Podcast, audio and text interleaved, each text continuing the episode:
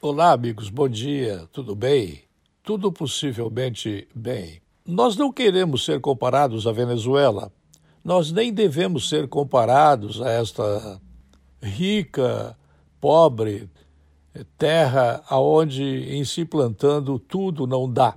Nós não poderemos de jeito algum é, fazer menções comparativas com a Venezuela, mas por muito menos o Maduro ele fez uma intervenção no Supremo Tribunal Federal da Corte Venezuelana.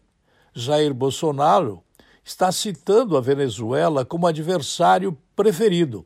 Agora, é importante que nós pensemos no seguinte: a sua conduta, no momento, contrariando o Supremo Tribunal Federal, ele segue uma diretriz que pode ser a diretriz das Forças Armadas Brasileiras, que imita é, o cardápio que até cinco anos atrás estava sendo seguido pelo é, Maduro como presidente do país, ou como seu antecessor.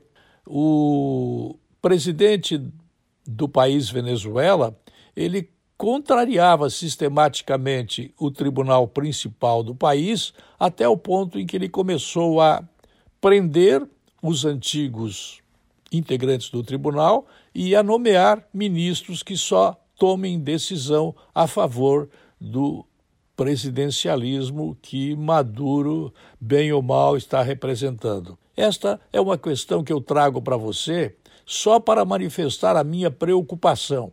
Não estou comparando o Brasil à Venezuela, não, sob hipótese alguma. Eu creio que a decisão principal que disparou a necessidade de prestar atenção é que o Supremo Tribunal Federal ele isolou o presidente da República, colocou-o à margem da estrada, a pé à margem da estrada, e não pôde tomar decisão alguma a respeito do coronavírus. Única coisa que o presidente pôde fazer foi determinar ao ministro da Economia que largasse todo o dinheiro que fosse necessário para a saúde para os governadores.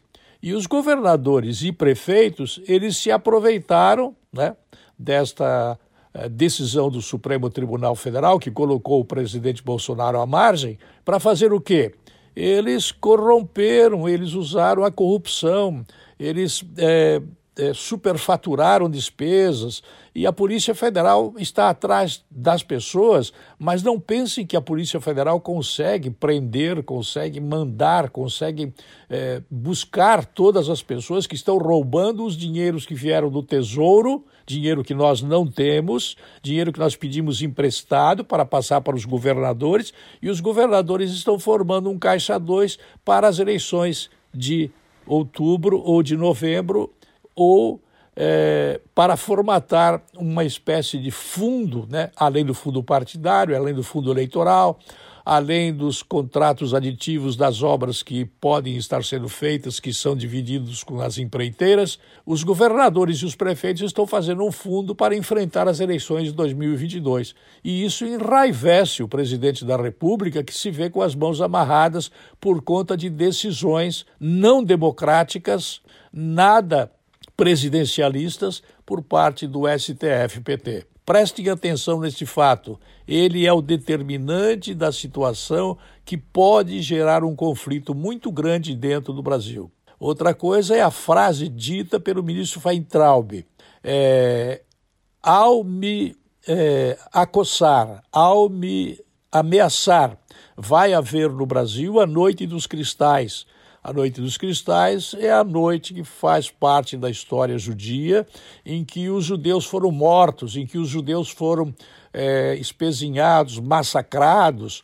Ele fazer referência à Noite dos Cristais no Brasil chama a atenção de todo o judeu em todo o mundo e põe os holofotes em cima do Brasil, em cima de Weintraub, em cima de Bolsonaro e em cima da Corte Supremo Tribunal Federal, que está permitindo que se faça no Brasil a Noite dos Cristais matando os judeus, destruindo a capacidade judaica, destruindo o bom trabalho do ministro da Educação, destruindo o princípio do não roubar e não deixar roubar, A Noite dos Cristais é uma espécie de um código que o ministro Weintraub está passando para o mundo, chamando a atenção de todos os judeus do mundo, inclusive os donos de estações de televisão, os donos de jornais, os donos de emissoras de rádio, para a Noite dos Cristais.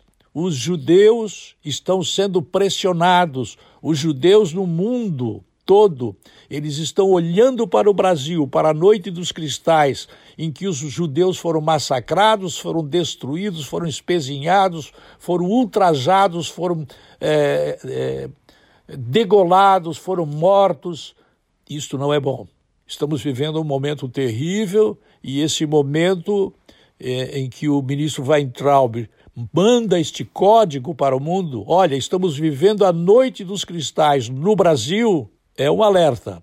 Nós devemos ficar alertas sobre o que irá acontecer sobre o Supremo Tribunal Federal. No meu olhar, no meu olhar, a noite dos cristais é um código que o ministro Ventral passou adiante. No meu olhar, se isso vai corresponder à verdade ou não, eu estou dizendo isso por conta da liberdade de expressão e da interpretação que eu fato, que eu faço da expressão utilizada estamos vivendo a noite dos cristais no Brasil. É um libelo contra a população judaica.